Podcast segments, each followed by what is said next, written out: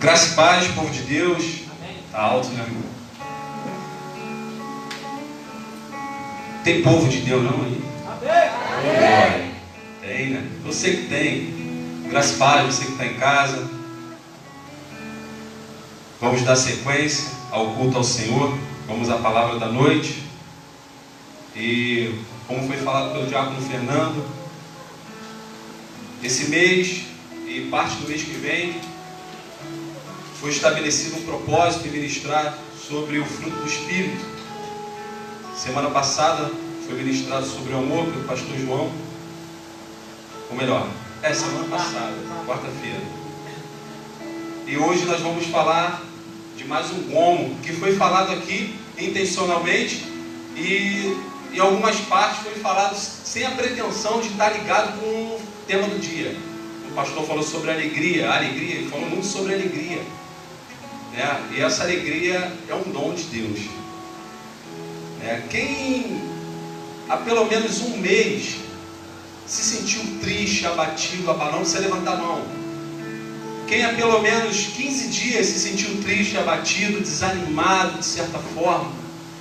Quem há em quatro dias se sentiu triste, abatido. Quem hoje está triste, abatido e de certa forma com seu coração mexido, não precisa levantar. Essa é a nossa rotina. Esse é o nosso cotidiano. E esse também faz parte do cumprimento da palavra.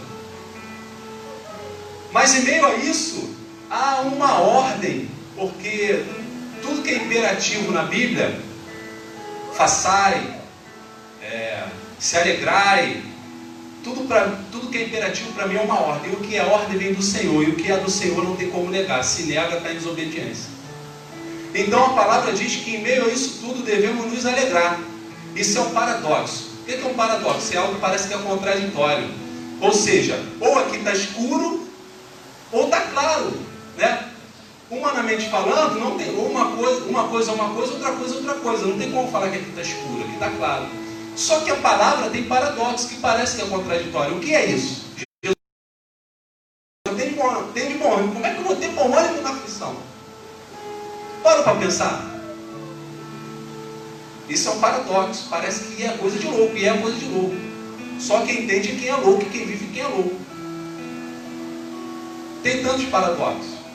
O apóstolo Paulo fala que quando está fraco, ele está forte. Como é isso? Isso é, uma, é, uma, é um paralelo entre o homem físico e o homem regenerado. Abra sua Bíblia, onde é o texto base para as ministrações. Gálatas, capítulo 5, a partir do versículo 16. Carta do apóstolo Paulo à igreja de Gálatas, mas não somente a igreja de Gálatas, todos os cristãos, porque ela serve para nós hoje, servirá para o teu filho amanhã, também para o teu neto, enquanto o mundo. Bem, Gálatas 5, a partir do versículo 16, que diz assim: Digo, porém, andai, andai em espírito. E aí na sua, na sua Bíblia deve estar assim, na minha está, e não cumprirei, mas na sua Bíblia está assim, e de maneira alguma satisfarei os desejos da carne. Versículo 17, porque a carne cobiça contra o espírito, e o espírito, com E maiúsculo aí, é o próprio Deus, contra a carne. E estes opõem-se um ao outro. Isso não é um paradoxo, isso é uma realidade. Há uma oposição, ou é um ou é outro. E estes opõem-se um ao outro para que não façais o que quereis. Mas se sois guiados pelo Espírito, não estáis debaixo da lei. Porque as obras da carne são manifestas, as quais são prostituição, impureza, lascívia, idolatria, feitiçaria, inimizade, porfia, emulações, iras, pelejas, dissensões, heresias, invejas, homicídios, bebedices, glutonarias e coisas semelhantes a estas, acerca das quais vos declaro, como já antes vos disse, que os que cometem tais coisas não herdarão o reino de Deus.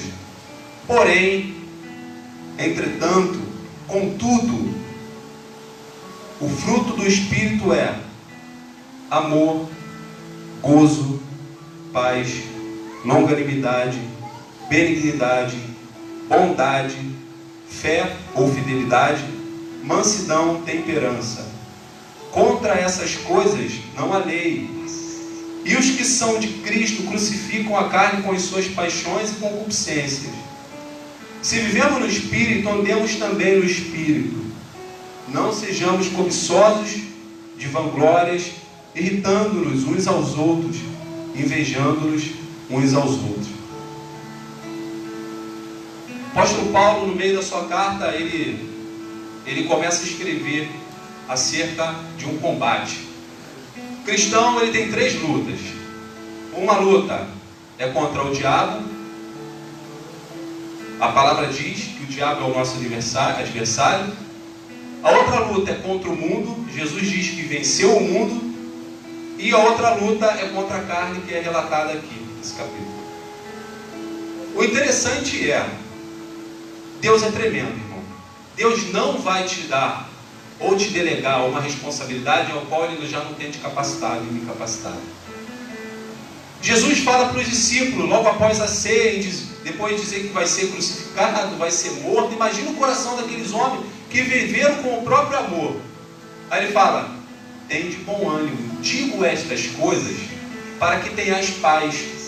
No mundo tereis aflições ou tribulações, mas tem de bom ânimo, porque eu venci o mundo. Então a realidade do cristão não é uma batalha para vencer o mundo, mas é tomar posse da vitória de Cristo e caminhar nesse mundo. A gente não luta contra o mundo, a gente toma posse da vitória para vencer o mundo.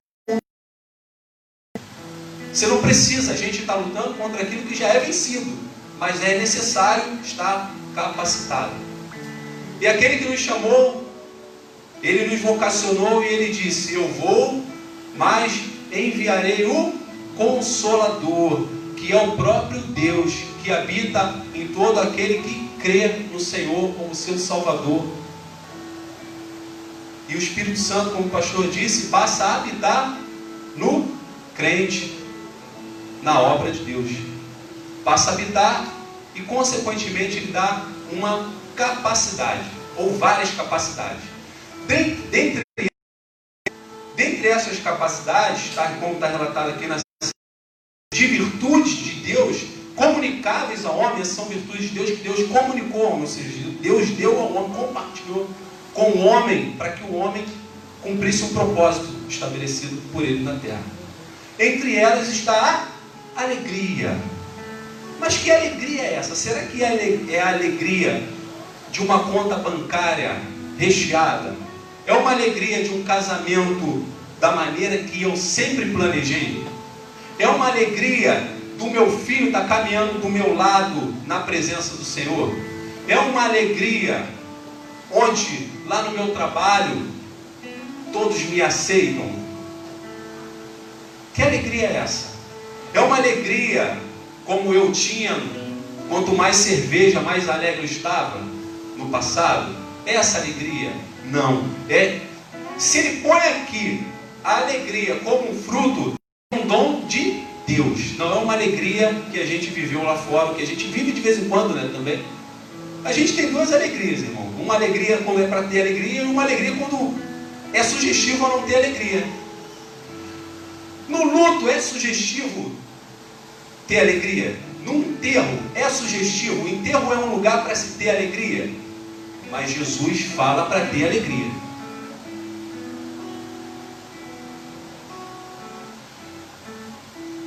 A alegria do mundo é sugestiva, ou seja, ela é circunstancial.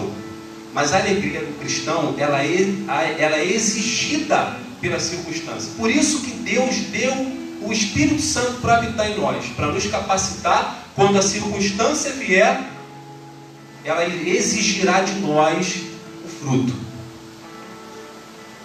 O que o apóstolo Paulo menciona aqui é o que Jesus já havia falado. Bem dizer, vos maldizem, não é fruto? Porque naturalmente, se alguém fala mal de você, você vai falar mal dessa pessoa, vai evitar, naturalmente falando. Então Jesus já vinha falando sobre isso. Orai pelos que vos perseguem, faz o bem ao que vos maltratam. Isso tudo é fruto.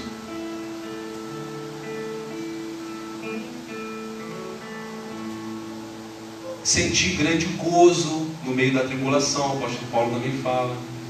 Sabendo que a tribulação produz. A tribulação produz o fruto. Que o apóstolo Paulo fala que é uma ordem que é irrevogável. O que é irrevogável? Não volta atrás. Andai em espírito. Andai em espírito. Sabe por que nós sofremos de vez em quando? A nossa cabeça dá, dá um brimbolo. Porque hoje nós temos duas naturezas. Antes era só uma. A luta hoje é porque são duas que se opõem. Antes não. Antes a minha carne era o meu Senhor. Hoje não. Quando a carne tenta ser Senhor, eu lembro que o Espírito Santo está em mim. Ou melhor, ele me lembra que está em mim. Porque ele é a lei que opera dentro de nós. Ele fala: opa, isso não, hein? Olha a palavra. E é interessante que Jesus fala assim: Ele vos lembrará de tudo que vos tenho, de tudo que vos tenho dito. Jesus fala com a gente direto hoje, tete a tete, pessoa, está aqui ele falando. Tudo que ele disse está aqui. Quem lê a Bíblia vai saber o que o Espírito Santo está falando. Quem não lê, talvez nem vai mais ouvir o Espírito Santo.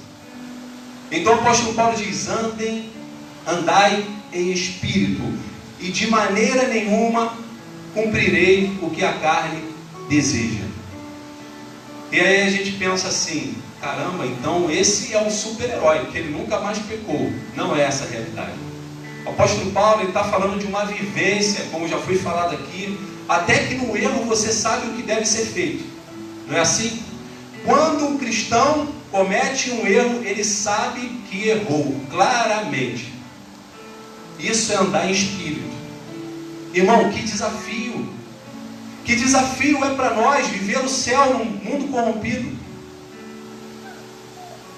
A gente tem vivido nesse tempo de hoje mensagens que chegam, fulano partiu, ciclano partiu. E isso dói o coração. De fato, isso nos deixa triste pessoas próximas. Mas aí o Senhor nos lembra que isso tudo aqui é passageiro. E aí vem a alegria. Caminhando junto com a tristeza, só que a alegria ela sobrepõe. Neemias, capítulo 8, no versículo 10, se eu não me engano, o povo voltava num, num pós-exílio da Babilônia, e ele manda o povo ir comer, beber, e diz assim: Esse dia é consagrado ao Senhor. Vai, a alegria do Senhor é a vossa força. É essa alegria que ele está falando. Porque eles tinham perdido familiares, tinham sido maltratados, e aí o profeta chega e fala: Vai, porque a alegria que vem do alto fortalecerá vocês. O dom de Deus tem a capacidade, irmão, não tem, tem a capacidade de trazer o necessário sobre a circunstância, para você vencer a circunstância. Vai dar capacidade. A gente só não compreende porque a nossa mente ela não consegue compreender isso de fato. É como eu falei, como ter alegria no luto? Como confiar quando o médico diz assim, só Deus.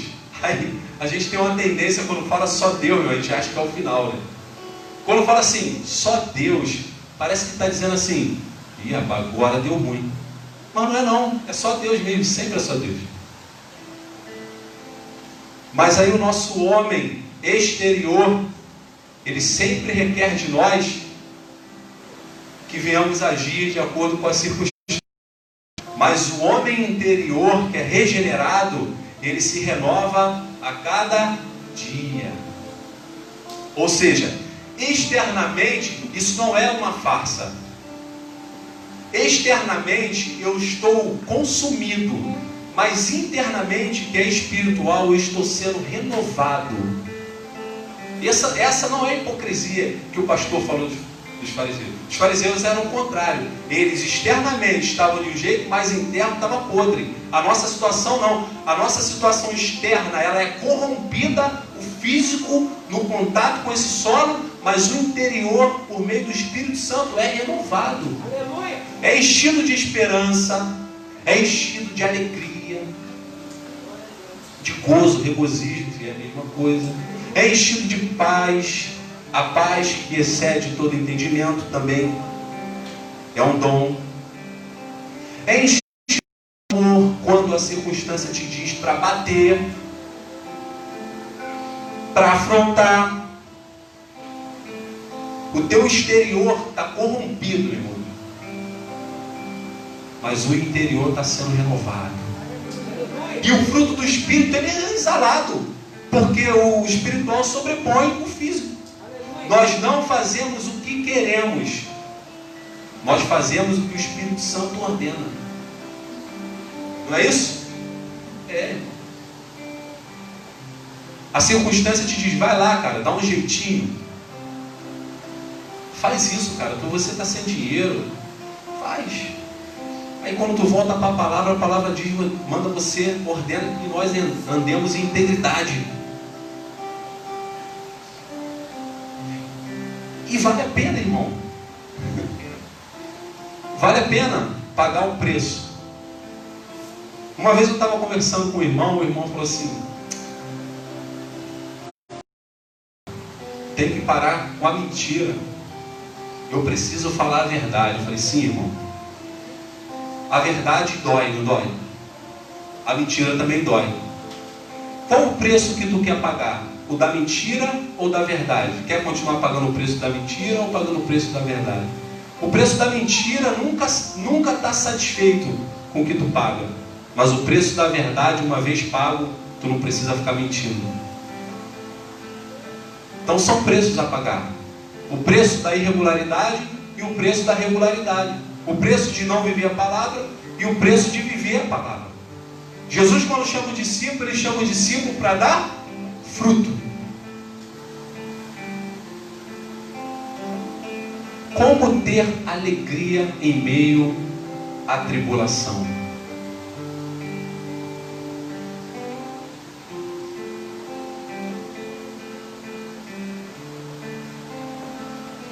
Estando cheio do Espírito Santo.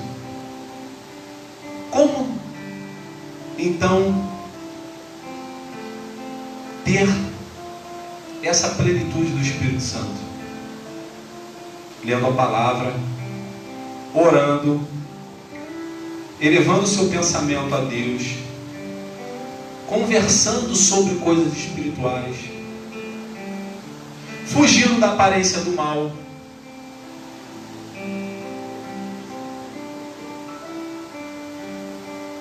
Se sujeitando à palavra de Deus. Sendo assim, nós conseguiremos negar a nós mesmos. Quando se fala em alegria, irmão, a nossa alegria ela tem que estar voltada para uma alegria bíblica. Dificilmente a gente fala de uma alegria bíblica. A gente costuma mencionar a alegria como uma alegria circunstancial. Essa é uma realidade. Porque, realmente, irmão, é uma luta tremenda. É uma luta tremenda. E você não luta sozinho. Eu também luto meus irmãos lutam, você que está em casa, que é regenerado, luta. Mas como o pastor falou, é prazeroso. É prazeroso, porque o que nós vivemos não se compara com a glória que há de ser revelada. E a alegria, ela, ela é profética. A alegria, ela é futura. Você não vive, talvez, a alegria. Mas você sabe que tem uma alegria te esperando. Às vezes vai ter momento que você vai para o teu quarto sim. Vai chorar, vai orar a Deus, vai expor para Deus as suas dificuldades. Acontece. Vai ter um momento do seu trabalho que você vai se trancar no banheiro, vai, caramba, vai chorar,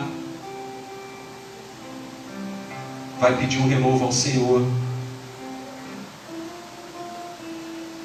Talvez naquele momento, para o teu próximo, você não consegue expor a alegria nitidamente, mas você vai conseguir expor o amor, a bondade, o domínio próprio. Por isso que é o fruto. Uma coisa está ligada à outra tendo como início o amor. Diácono Fernando falou de raiz. Essa raiz é o próprio Deus. Quem tem Deus como raiz vai produzir fruto. Porque o relacionamento de Deus com o homem é produtivo. O relacionamento de Deus com o homem produz no homem frutos. Não tem como dizer que está em Deus e não produzir fruto. Não tem como dizer que tem o Espírito Santo e não produzir fruto. E aí, hoje de manhã, eu estava voltando do trabalho, estava conversando com o pastor, e o pastor entrou num tema lá. E é perigoso. Por que é perigoso? Porque talvez você esteja fazendo uma caridade tremenda para uma pessoa que é o amor, que é um fruto. Mas por dentro eu posso estar mal intencionado. Então, tudo parte da raiz, tudo parte da essência, tudo parte da fonte, não parte do fim, parte daquele que gera, ou melhor, daquele que faz gerar. Viver de aparência é perigoso, irmão. E quando ele olha para a figueira, a figueira tinha bastante folha. E de fato não era o tempo daquela figueira dar fruto. Mas Jesus olha e vê aquela figueira frondosa. E a figueira sugere, a figueira, quando ela está com fruta, com folhas, praticamente quer dizer que ela já deu fruto, porque o fruto vem antes da folhagem. E aquele que sonda o coração, talvez para os discípulos, eles pensaram assim: opa, vamos comer figo. E aí o mestre olha assim e fala: não tem nada. Não é assim? A gente não tem capacidade de analisar, mas o Espírito Santo sonda. Ele sabe, irmão, se é fruto ou se é face, se é alegria ou é fingimento, se é amor ou é falsidade. Por isso que é um perigo. Precisamos estar sempre ligados no Senhor, para que nós não venhamos ser enganados pelo nosso coração. Ah, eu estou fazendo isso, opa, eu sou cheio do Espírito Santo. Continua fazendo, mas se a tua intenção não estiver em Deus, reveja. Isso envolve diretamente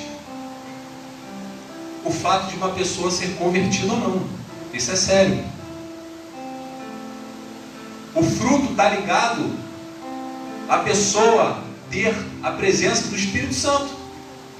E ter a presença do Espírito Santo está envolvido, está ligado àquele que é filho. Porque o Espírito Santo habita somente, faz morada naqueles que são do Pai. E o fruto é evidência de um relacionamento genuíno, onde o cristão recebe da raiz toda, toda a substância capaz para gerar um fruto bom. Irmão, eu tinha raiva de uma goiabeira que tinha lá em casa, onde eu morava, que eu nunca comi uma goiaba dali. Para mim não era uma goiabeira. Não era.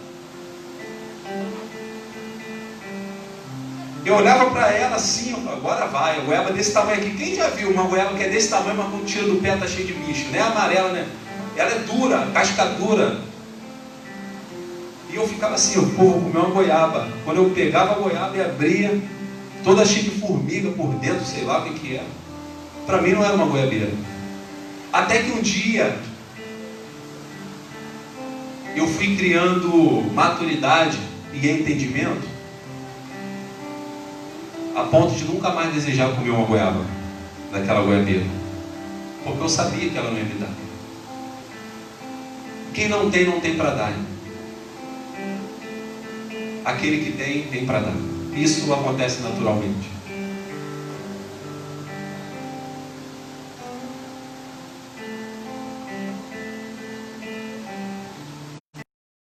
fazer para ser cheio desse fruto? Passo é reconhecer.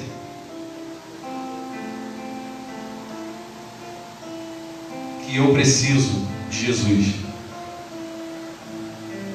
Sendo assim, ele passa a habitar em mim por meio do Espírito Santo.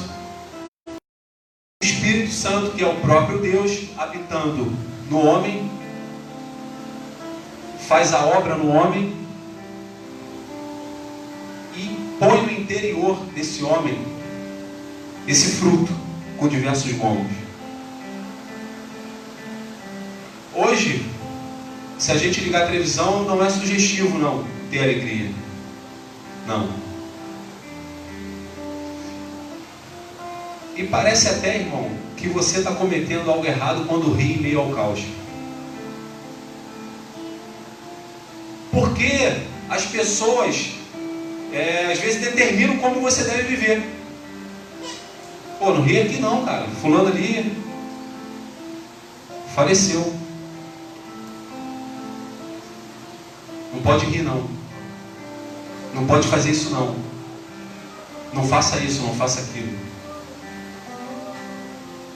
Mas aquele que é cheio do Espírito Santo vai dar fruto naturalmente vai dar fruto. Porque é produzido nele, em meio à circunstância, o fruto necessário. E no seu tempo, como diz a palavra citada pelo diácono Fernando, num tempo determinado, num tempo que requer, no tempo em que se exige, o cristão vai entregar o fruto de Deus para o mundo corrompido seja a alegria, seja o amor. Quem não, quem não já ouviu assim, poxa, nem parece que tu é crente, tu é tão alegre. né? Pô, não parece nem que tu é cristão, tu é alegre. Esse é o paradoxo. Eu sofro, mas sou feliz. Por que eu sofro? Porque eu sou cristão? Não. Eu sofro porque eu sou de um lugar mas ainda estou habitando em outro lugar. Eu sofro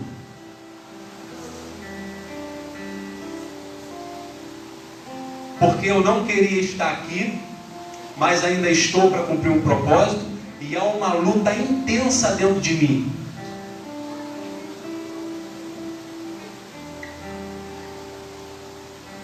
Mas eu sou alegre. Porque eu sei que se os meus olhos fecharem daqui a pouco, mais do que nunca estarei perto do Pai.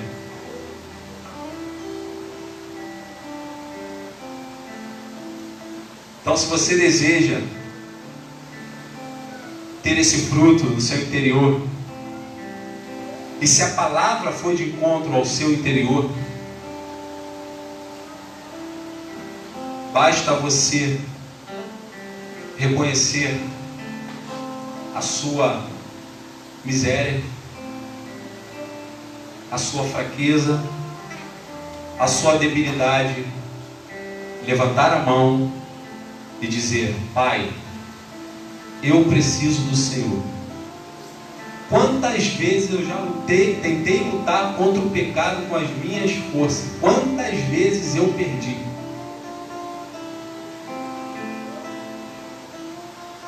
Quantas vezes eu tentei ser o que eu não era e nunca consegui.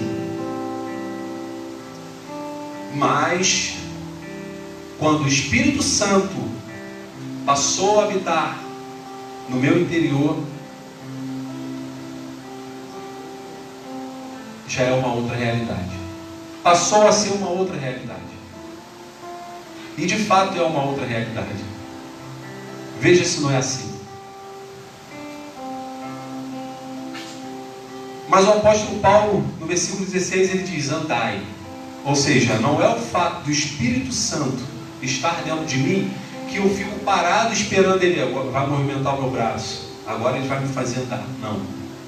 Nós precisamos voltar às práticas espirituais. Voltando, se você deseja nessa noite ter o fruto aí na sua casa ou aqui,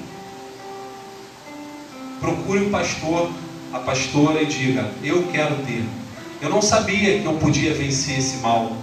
Eu não sabia que eu poderia ser alegre em meio ao caos, em meio à tribulação. Eu não sabia que eu poderia ter domínio próprio. Eu não sabia que eu poderia ter mansidão. Eu não sabia que eu poderia amar dessa maneira. Agora eu sei. Se você deseja ir na sua casa e ter uma oportunidade de ir a uma congregação, na próxima oportunidade você vai. Você que está aqui nessa noite e deseja, fale com o pastor, fale com a pastora.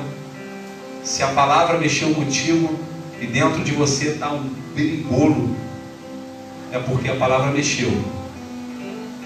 Procure os pastores e fale: Eu quero ser um cristão. Eu quero ser filho. Eu quero pai. Procure eles. Nessa noite é noite de alegria. É noite da ceia do Senhor. Como eu falei aqui uma vez, a crucificação não é motivo de tristeza, a crucificação é motivo de alegria. Amém? Vamos para o momento onde o Senhor estabeleceu, nós vamos celebrar. Essa é a palavra da noite, simples. Que o Espírito Santo possa te assim como me fez compreender dentro da simplicidade da leitura, mas da riqueza que a palavra tem, que é possível ser alegre em meio à tribulação. Davi, após suas falhas, ele orou ao Senhor e falou: Restitui-me a alegria da salvação. Ele não fala restitui-me a salvação. Restitui-me a alegria que a salvação me causa, me causava. Eu quero sentir de novo essa alegria. Não deixe o peso do pecado, do erro, da falha, sobrepor a alegria que o Senhor colocou dentro de você. Não deixe a circunstância soterrar a alegria que está dentro de você. O choro pode durar uma noite, mas a alegria irrompe junto com o amanhã. Ainda que a figueira não floresça e não haja fruto na vide, que não haja gado no curral, isso é tremendo. Contudo, todavia, entretanto, porém, mais, de qualquer forma, eu me alegrarei no Senhor, eu exultarei o Deus da minha, da minha salvação, irmão. Eu exultarei o Deus, independente do que aconteça, eu sou alegre porque eu sou salvo. Fique de pé, Pastor João. Aleluia.